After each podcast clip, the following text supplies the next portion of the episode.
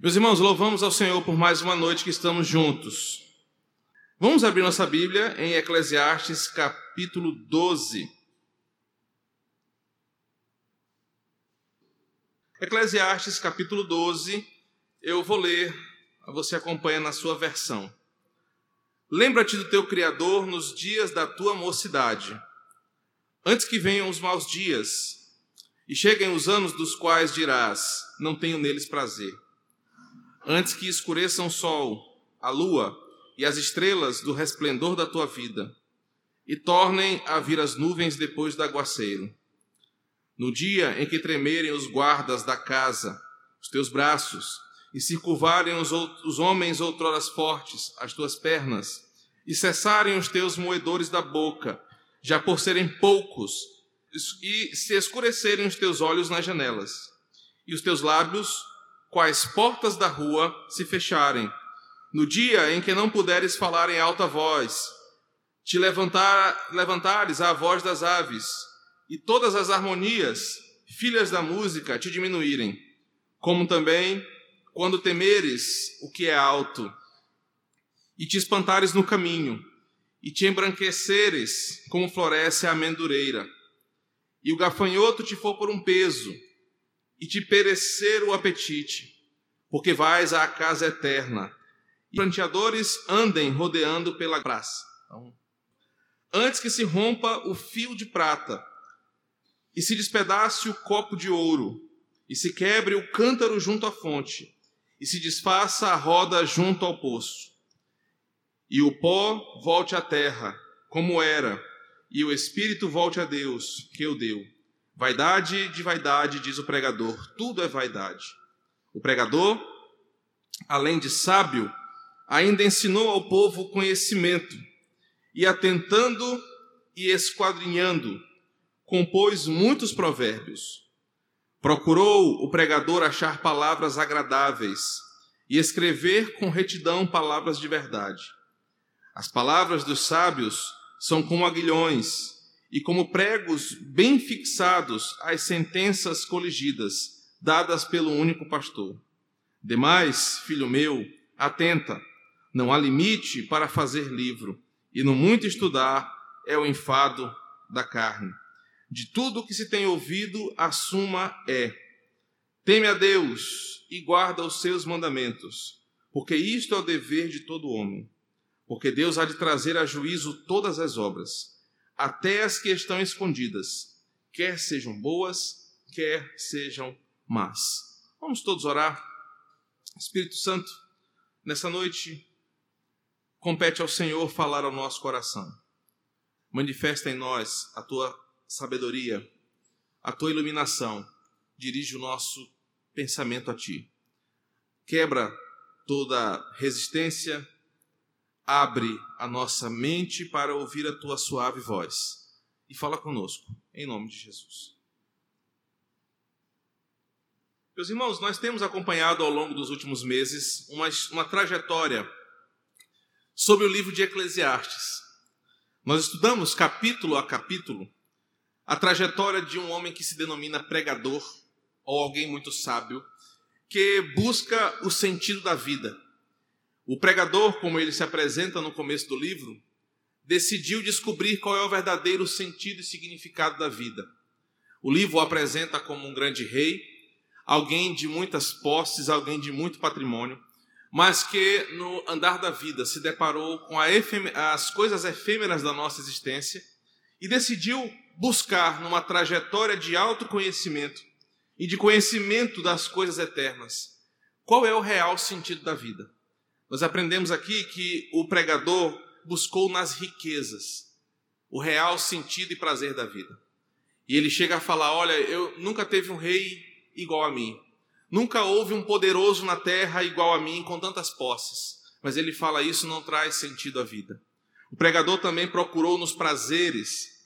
O texto nos apresenta que ele dava grandes festas, grandes banquetes, o texto fala que ele reunia muitas mulheres para se aproveitar da vida com elas.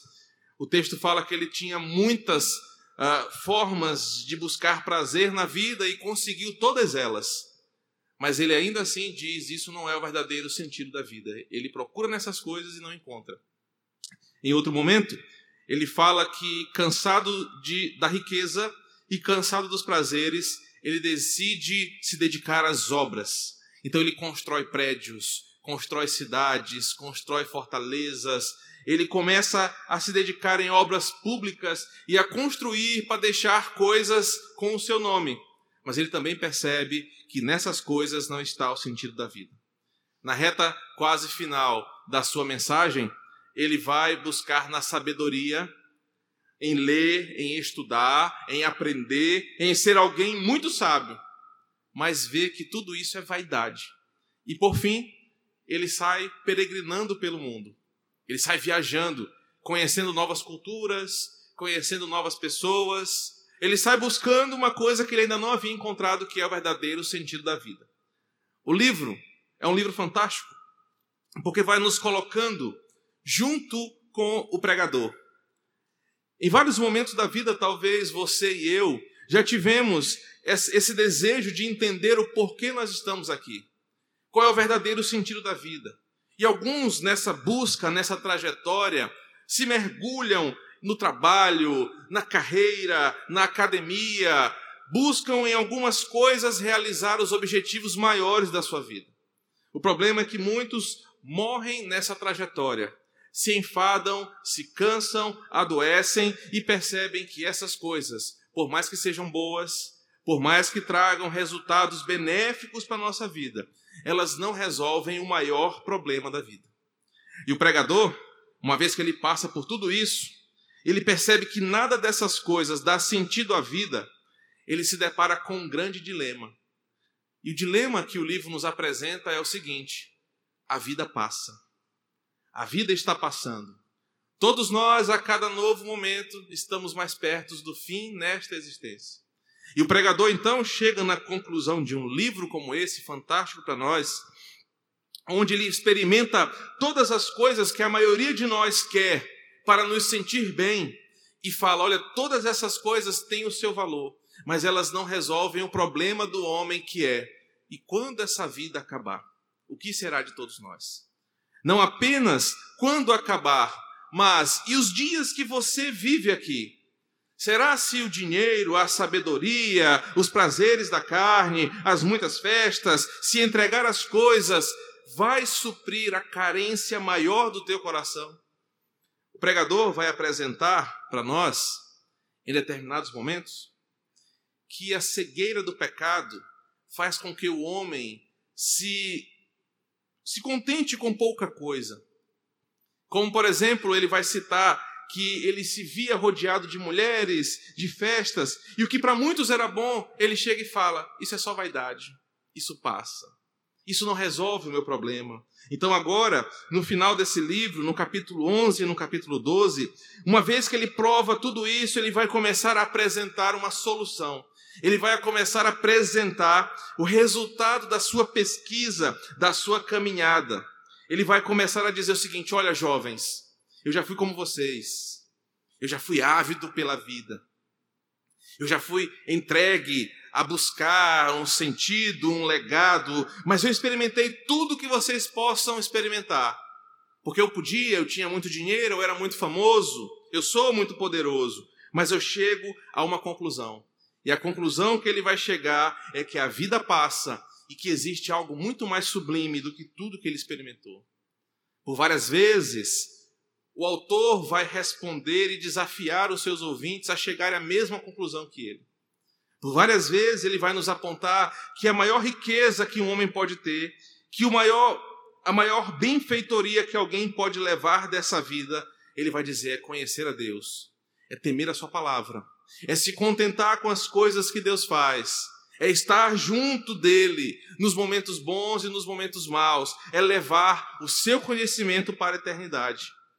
No final do livro, ele vai agora nos últimos dois capítulos, chocado com uma realidade: a realidade de que a vida passa, a realidade de que os dias se vão, a realidade de que a vida aqui é como uma nuvem passageira, que ela é tão rápida, que ela não é eterna.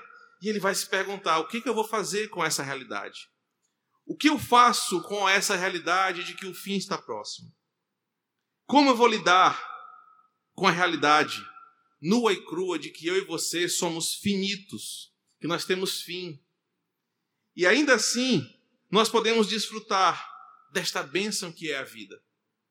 A pergunta que o pregador vai fazer para responder nesse capítulo é assim: já que a vida passa, já que a vida é curta, já que as coisas acontecem muito rápido, como é a melhor forma de viver? Como viver uma vida onde eu aproveite as coisas da bênção que é uma vida com Deus, mas sabendo que o fim está próximo? O pregador, já agora experiente, convicto da verdade, vai orientar os seus leitores a seguirem os seus passos. Não os passos de alguém que saiu experimentando aqui e ali, mas os passos de alguém que sabe qual é o caminho correto da felicidade. O livro termina como que o pregador dando uma receita, a seguinte pergunta: você quer ser feliz? Você jovem quer ser feliz e bem-sucedido, você adulto quer ser feliz e bem-sucedido, você idoso quer ser feliz e bem-sucedido, eu vou apresentar para vocês a solução. Ele vai agora apresentar esse capítulo para nós com uma ideia que começa ainda no capítulo 11, dos versos 8 ao 10. Ele vai apresentar a seguinte argumentação para nós sobre o que fazer com uma vida que passa de forma muito rápida? O que fazer com a vida passageira e ainda assim aproveitar? Ele vai dizer no capítulo 11, dos versos 8 até o 10, que nós devemos aproveitar a vida sob a ótica da gratidão a Deus, sustentando a nossa felicidade não em coisas, mas em Deus.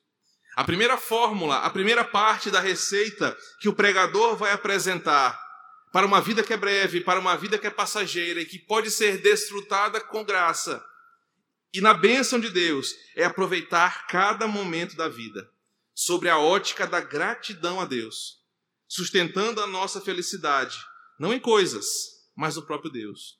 Os versículos 8 a 10 do capítulo 11 dizem assim: Ainda que o homem viva muitos anos, regozije-se em todos eles. Contudo, deve lembrar-se de que há dias de trevas, porque serão muitos. Tudo quanto sucede é vaidade. Alegra-te, jovem, na tua juventude, e recreie-se o teu coração nos dias da tua mocidade. Anda pelos caminhos que satisfazem o teu coração e agradam os teus olhos. Sabe, porém, que de todas essas coisas Deus te pedirá conta.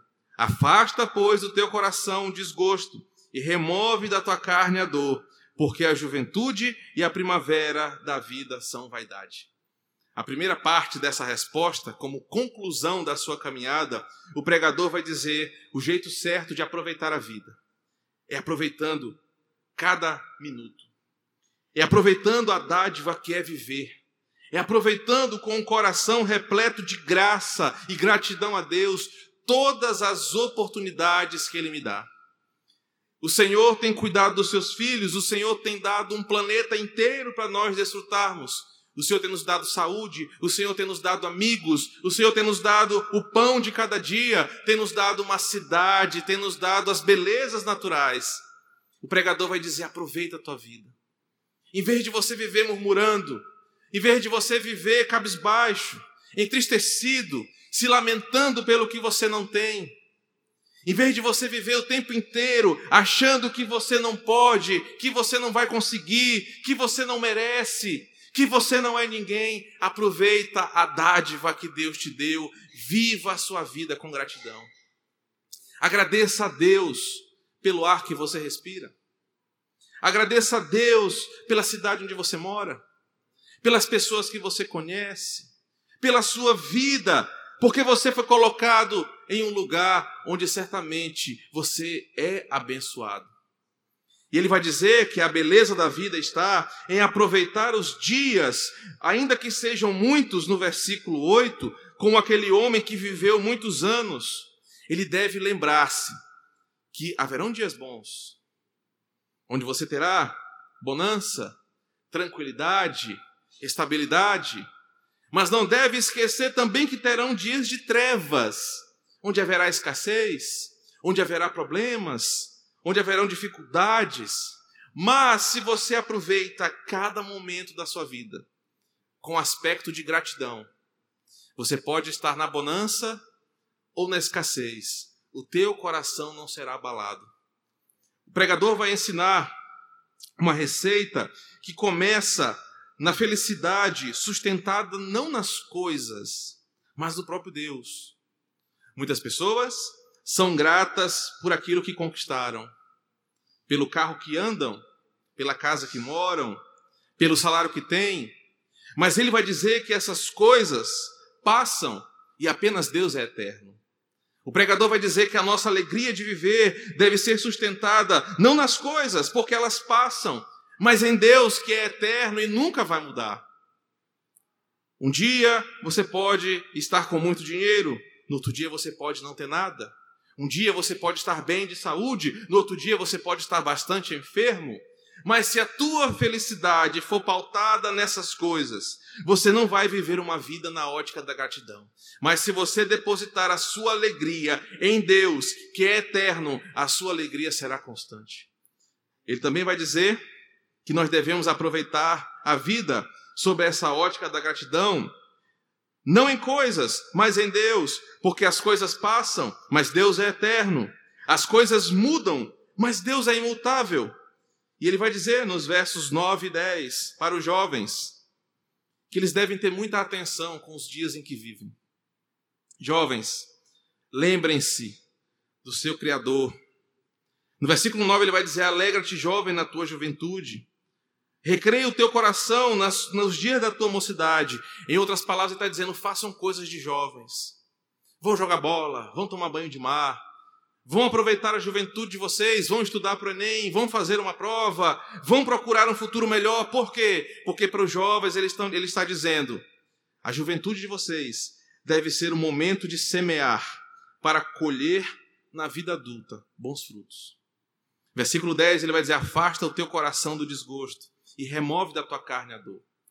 O pregador viu nas suas andanças homens idosos, homens velhos, que por não semearem na sua juventude boas plantas, boas sementes, chegaram no fim da vida sem ter nada para colher.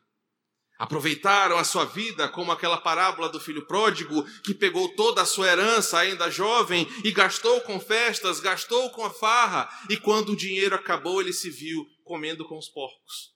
O pregador diz: a juventude deve ser vivida com coerência, porque nela nós vamos semear aquilo que nós vamos colher na vida adulta.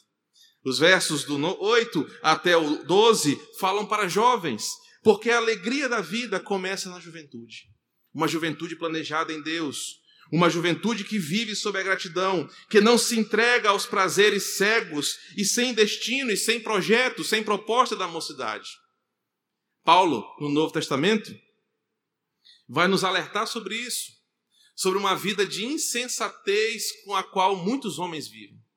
O pregador está preocupado porque ele está vendo na sua cidade, no seu reino, pessoas muito desejosas para ganhar, para ter. Não podemos esquecer que quando o livro está acontecendo aqui, a cidade, o, o reino de Israel está no, no máximo da sua produção. As pessoas estão construindo casas, o comércio está vendendo muito, há muitos empregos públicos, há muito concurso, há muita oportunidade de emprego, as pessoas estão vendendo, as pessoas estão comprando, a, economia está em alta. Mas ele percebe que muitos jovens não estão pensando no seu projeto de vida. O que ganham, estão gastando. Estão entrando na onda do gastar, do ter, do comprar e não semear. O pregador vai dizer: aproveite a vida sobre a ótica da gratidão a Deus, por tudo que Ele te dá, mas lembre-se que a juventude deve ser o momento de semear boas sementes para colher na vida adulta bons frutos. Ele vai agora, a partir do capítulo 12, apresentar ainda dois grandes, fortes argumentos. Respondendo à pergunta: o que eu vou fazer com a minha vida? O que fazer com a vida que passa muito rápido? Como lidar com essa realidade? Ele começa no capítulo 11 dizendo: aproveite sua vida com gratidão a Deus. Aproveite a sua vida depositando a sua felicidade não em coisas, mas em Deus, porque as coisas passam, mas Deus é eterno. As coisas mudam, mas Deus é imutável. Agora no capítulo 12, dos versos 1 ao 7, ele vai dizer: Lembra-te do teu Criador. Lembra-te do teu Criador antes que seja tarde demais. E lembra-te aqui é uma palavra usada para temer e obedecer. Não é apenas lembrar, ah, eu lembro de um Deus. Não. Tema a Deus. Obedeça a Deus. E não apenas um Deus como uma estátua religiosa, não apenas a Deus como uma coisa distante, mas como aquele que é o Criador e sustentador da tua vida. Obedece a Deus, teme a Ele antes que seja tarde. Salomão vai alertar para que nós, homens e mulheres, busquemos a Deus no que ele chama de dias bons, para assim aproveitar cada vez mais a bênção que é viver com Cristo. Ele vai dizer, no capítulo 12, que vão surgir dias maus, ou maus dias, onde as pessoas não terão prazer.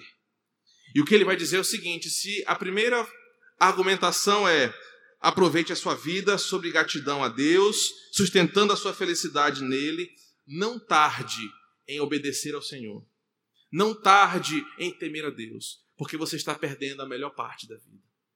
E esse argumento, com certeza você já ouviu. Algum homem que você vai evangelizar na rua fala assim: não, quando eu tiver mais velho, eu vou, vou para a igreja. Eu sei que lá é verdade, mas eu preciso primeiro arrumar algumas coisas. E tome vida profana. Algumas mulheres falam assim: não, é, quando eu tiver, eu vou organizar muita coisa, mas quando eu tiver mais velho, eu vou procurar o Senhor. Quando eu tiver mais lá na frente, eu vou procurar Deus. Deus não sabe de tudo, então lá na frente eu vou me, eu vou me converter. O que Salomão está dizendo, olha, o verdadeiro segredo da vida não é gastar os teus dias na festa, não é gastar os teus dias na mentalidade religiosa, não é gastar os teus dias longe de Deus, mas pelo contrário, o verdadeiro significado da vida é estar próximo de Deus, é obedecer a Sua palavra o quanto antes.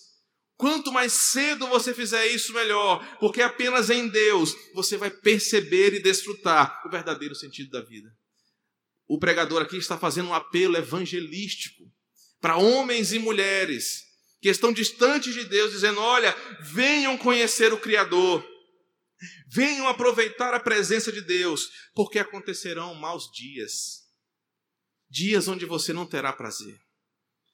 Salomão não está dizendo que a velhice é o mau dia.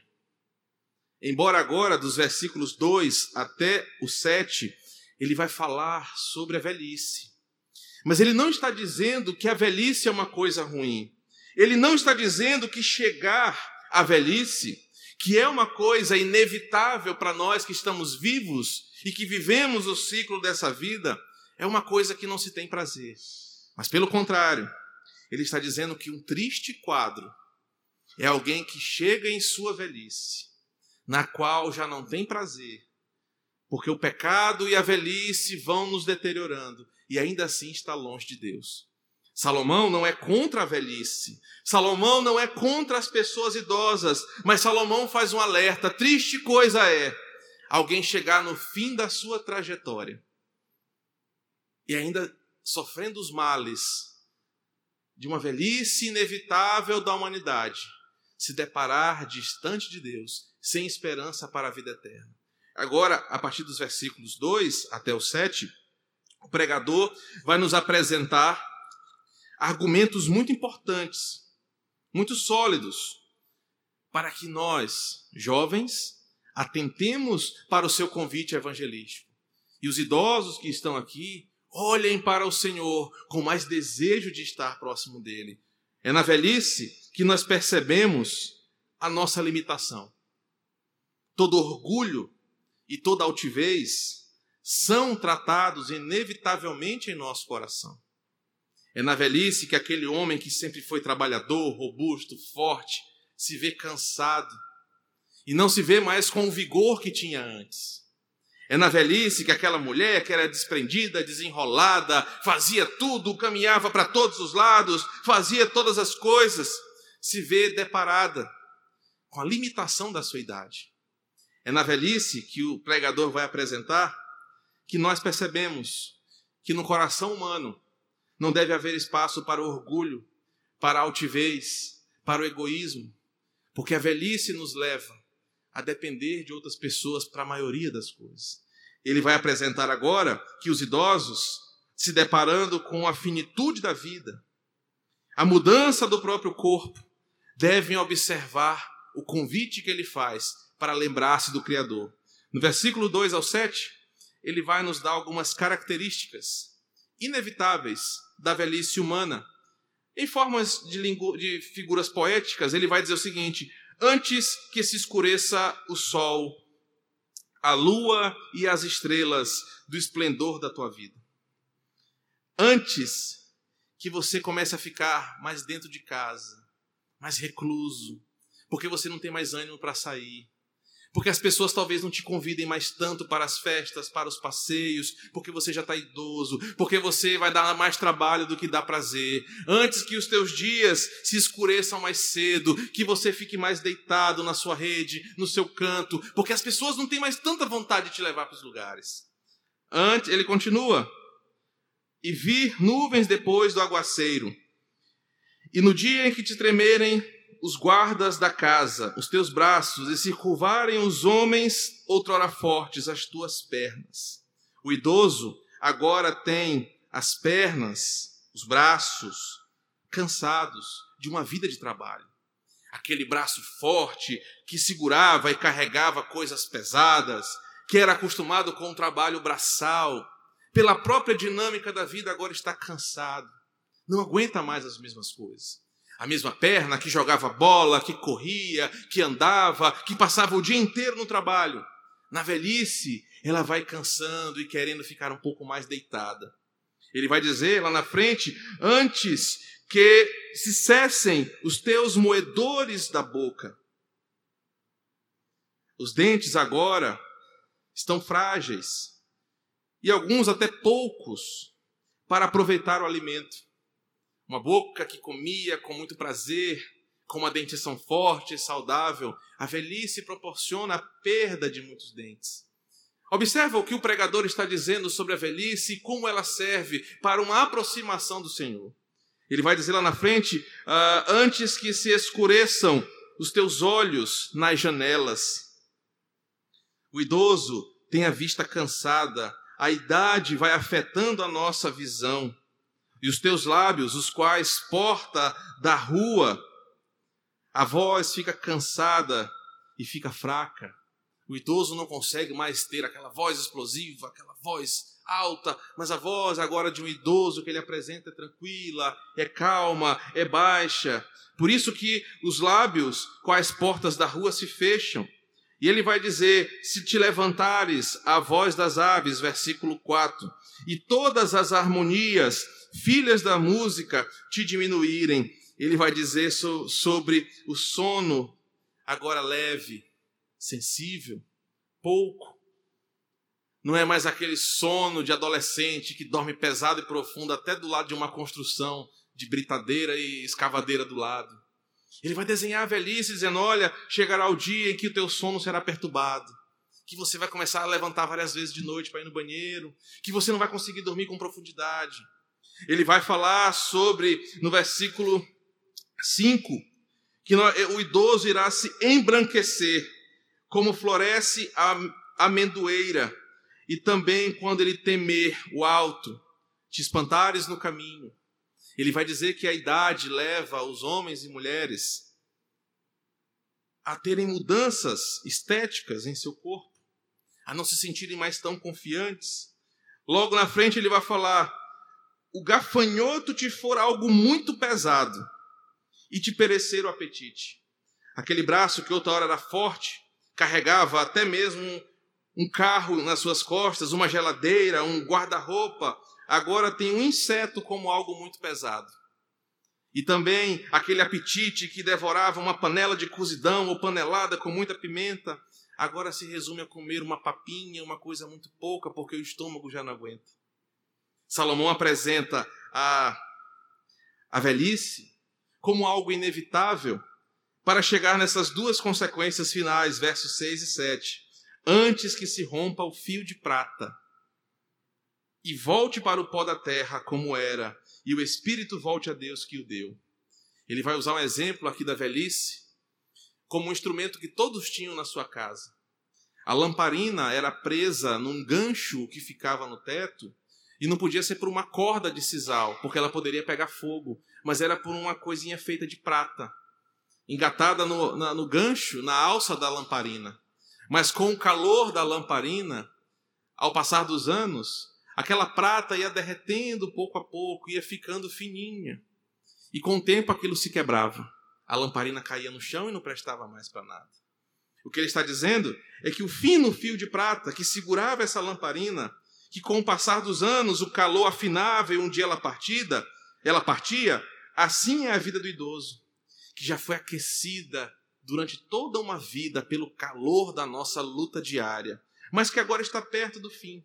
E o fim é o versículo 7, que vai voltar ao pó da terra, que vai voltar para o que era. O espírito volta para Deus, que o deu. Salomão faz esse apelo, apresentando o fim da vida, porque ele está dizendo o seguinte: jovem, talvez você esteja aí. Os mais jovens aqui podem pensar, ah, mas está é longe para mim. Até eu chegar na idade de Alain ainda falta muito. Está doido. Mas a reflexão dele é: a vida passa. Logo, logo você vai estar com seus cabelos brancos, como ele fala aqui, embranquecendo como, a, como floresce a amendoeira. Logo, logo você vai sentir as primeiras dores. Logo, logo você vai ter que fazer certos exames que você pensar, meu Deus, está tão longe, porque a vida passa. Então, jovem, não perca tempo, não deixe para aproveitar a vida com Deus só lá na frente. Mas aproveite desde cedo, aproveite desde já, para que quando acontecer esses dias, a palavra dele para os idosos, você não se sinta desamparado. Você não olhe para a vida e pense, poxa, agora só me resta a morte. Poxa, eu não tenho mais nada nessa vida. Eu vou me entregar. Não, mas para os idosos, o pregador nos dá uma mensagem de esperança. A transição dessa vida é o começo da vida com o Senhor. O fim desta vida aqui, que passa como uma nuvem, que é curta, que é passageira, é apenas uma etapa que vai se iniciar eternamente com o nosso Deus. Para os jovens, o apelo do capítulo 12 é um apelo para que eles se voltem para o Senhor e não gastem a sua vida longe de Deus. Mas para os idosos, a mensagem de Salomão é: vocês estão chegando nessa fase, que é a melhor idade, porque vocês experimentaram tudo que essa vida poderia oferecer. Capítulo 11: Vivendo os dias que foram muitos, criaram filhos, criaram netos, construíram, trabalharam, ganharam, gastaram, viveram toda essa vida. Deus agraciou vocês com uma vida longa. E agora o melhor ainda está por vir. Quando o fio de prata se romper, quando o espírito voltar para a terra, para Deus, e o corpo voltar para o pó, os idosos têm a certeza de que o Senhor estará com eles eternamente. Salomão apresenta, no final do seu livro, uma conclusão fantástica para nós. O jovem às vezes quer viver o ímpeto da sua juventude. Mas Salomão fala: se for longe de Deus, a sua vida não terá sentido. E Salomão sabe que as pessoas vão envelhecer, sabem que a morte é uma realidade, sabem que uma das consequências do pecado é que as doenças, a velhice, o fim dessa vida são uma realidade para todos nós. Mas ainda assim Deus não nos deixa desamparados. Para aqueles que estão nessa fase, o melhor é no passar desta vida, tendo confessado a Jesus, tendo aceitado da parte de Deus o melhor presente que Ele poderia nos dar, que é a salvação em Seu Filho, justificados pela fé, salvos pela graça, certos de que a morte não é o fim, ele é apenas o começo de uma nova etapa. Essa sim, sem choro, sem ranger de dentes, sem fragilidades no nosso corpo, sem pernas cansadas, sem braços fracos, sem reumatismos, sem coluna doendo, sem nada disso. Porque uma vez que a vida passa, o melhor, a melhor idade pode ser vivida sobre a melhor escolha que podemos fazer. Por que que Salomão chega no final de tudo falando da velhice? Eu me fiz essa pergunta hoje pela manhã. Porque ele sabe que a melhor bênção que Deus pode dar para um de seus filhos é você viver o ciclo natural da vida.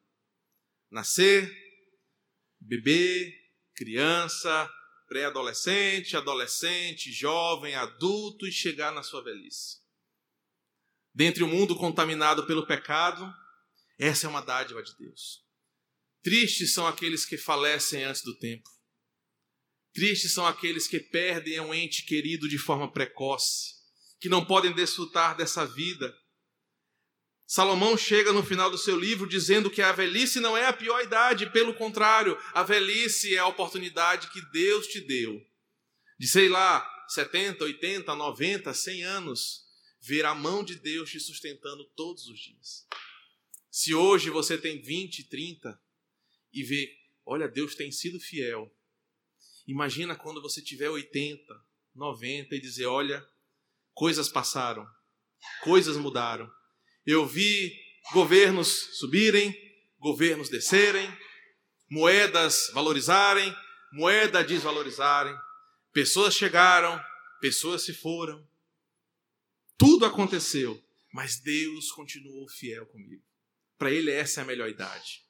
Por isso que para os idosos da nossa igreja, vocês são agraciados por viverem a melhor idade, por poderem olhar para trás e mesmo tendo dificuldades, mesmo tendo muitas histórias, algumas tristes, algumas cômicas.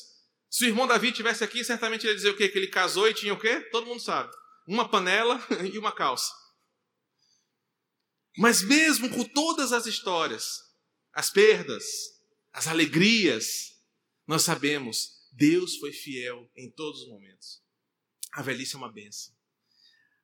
Benditos são aqueles que chegam na melhor idade e não na forma como ele apresenta dos versículos 2 até o versículo 7 apenas, cansados, com a vista difícil de enxergar, os olhos não enxergam mais direito, os dentes frágeis, o sono leve, mas pelo contrário, chegam nessa fase sabendo, eu estou mais perto de me encontrar com o meu Criador. A melhor escolha na melhor idade, é o que ele apresenta de forma conclusiva no versículo 13 do capítulo 12. De tudo o que se tem ouvido, o resumo é: teme a Deus, guarda os seus mandamentos, porque isso é o dever de todos os homens. Em outras palavras, ele diz assim: para o jovem, temer a Deus significa um caminho saudável no meio de um mundo insano. Obedece a Deus, Cumpre a sua palavra e você vai se livrar de muitos problemas da sua geração. Enquanto os jovens estão se matando, se acabando, se entregando aos prazeres da carne, cegos e achando que aquilo é o fim e a melhor coisa desse mundo, o jovem que teme a Deus, ele anda num caminho saudável. Ele se preserva dessas coisas e por isso ele é bem-aventurado.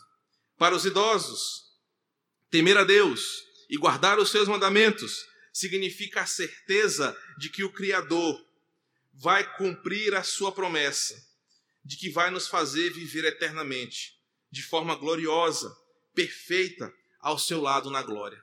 A morte não é o fim, a velhice não é algo ruim, e a vida só tem sentido se nós temermos a Deus e guardarmos os seus mandamentos e descansarmos nele. Essa é a conclusão do livro de Eclesiastes. Espero que durante esses domingos em que nós ouvimos essa mensagem, fique guardado alguma coisa em nosso coração. Que a melhor coisa dessa vida, como o pregador nos ensinou, é temer a Deus, guardar a Sua palavra, viver uma vida de contentamento nele, e assim nós seremos felizes. Que Deus nos abençoe, em nome de Jesus. Amém? Vamos orar. Feche seus olhos.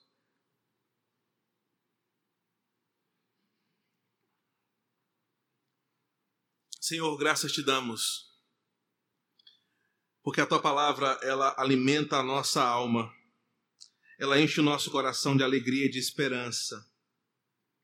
Ela nos dá terreno firme e sólido para caminharmos numa vida que às vezes é tão inconstante, tão difícil, tão incompreensível. Obrigado, Senhor, porque nos momentos bons e maus a tua palavra nos sustenta. Obrigado porque durante esses meses onde nós estudamos o livro de Eclesiastes, o Senhor nos ensinou pela experiência do pregador que nada melhor, nada maior existe do que um jovem entregar o seu caminho a Jesus. Do que um jovem, em vez de buscar sentido na vida, nos prazeres efêmeros da carne, nas coisas deste mundo, entregar o seu coração a Jesus. Ser fiel a Ele, andar sobre a Sua palavra, temente ao Seu nome em adoração ao Senhor. De tudo que aprendemos aqui no livro de Eclesiastes, também aprendemos que a bênção que o Senhor dá a homens e mulheres é de viver uma vida inteira com o Senhor e saber que quando chegar o nosso momento derradeiro aqui, a nossa vida continuará eternamente com o Senhor. Para o justo, aquele que conhece a tua palavra, aquele que confessa a Jesus como Senhor e Salvador da sua vida, a vida eterna não será de tormento, de separação, mas será uma vida de gozo e alegria com o Senhor. Nós estaremos de volta junto com o nosso Criador, vivendo eternamente. O livro de Eclesiastes nos leva, ao final de tudo, a olhar para as riquezas, para os prazeres, para a sabedoria, para todas as coisas e perceber que, por mais que elas sejam boas, o Senhor e a tua palavra ainda são melhores do que qualquer uma delas. Que só seremos felizes quando buscarmos essas coisas, mas buscarmos acima delas o teu reino, a tua justiça, a tua palavra, a tua obra, Senhor. Por isso, conforme a caminhada do pregador, nos ensina a buscar ao Senhor em primeiro lugar. Aos jovens dessa igreja, não os permita que a sedução deste mundo segue os seus entendimentos para distante do Senhor, mas que eles se lembrem do Criador nos dias da sua mocidade. Aos idosos dessa igreja, que as fragilidades desta fase da vida não deixem com que os teus filhos se abatam e pense que o Senhor os esqueceu. Não permita que as dores, que a doença, que a solidão, que qualquer coisa nesse sentido afaste do coração dos teus filhos a certeza de que a promessa do Senhor é fiel, de que o Senhor está com cada um deles, que o Senhor está presente em suas vidas, que o Senhor está acompanhando cada passo e que num determinado momento eles estarão eternamente com o Senhor. Livre das coisas deste mundo, mas agora de forma gloriosa, com seus corpos glorificados, viverão eternamente com o Senhor. Obrigado porque este livro nos traz segurança de salvação. Obrigado porque este livro nos traz a correta perspectiva da nossa vida. Obrigado porque o pregador nos ensina a viver uma vida feliz no Senhor, eternamente gratos pela nossa salvação. Que a tua palavra fique em nós, ainda alimentando a nossa alma para que possamos aprender mais e mais em Ti. Em Cristo nós oramos, agradecidos. Amém.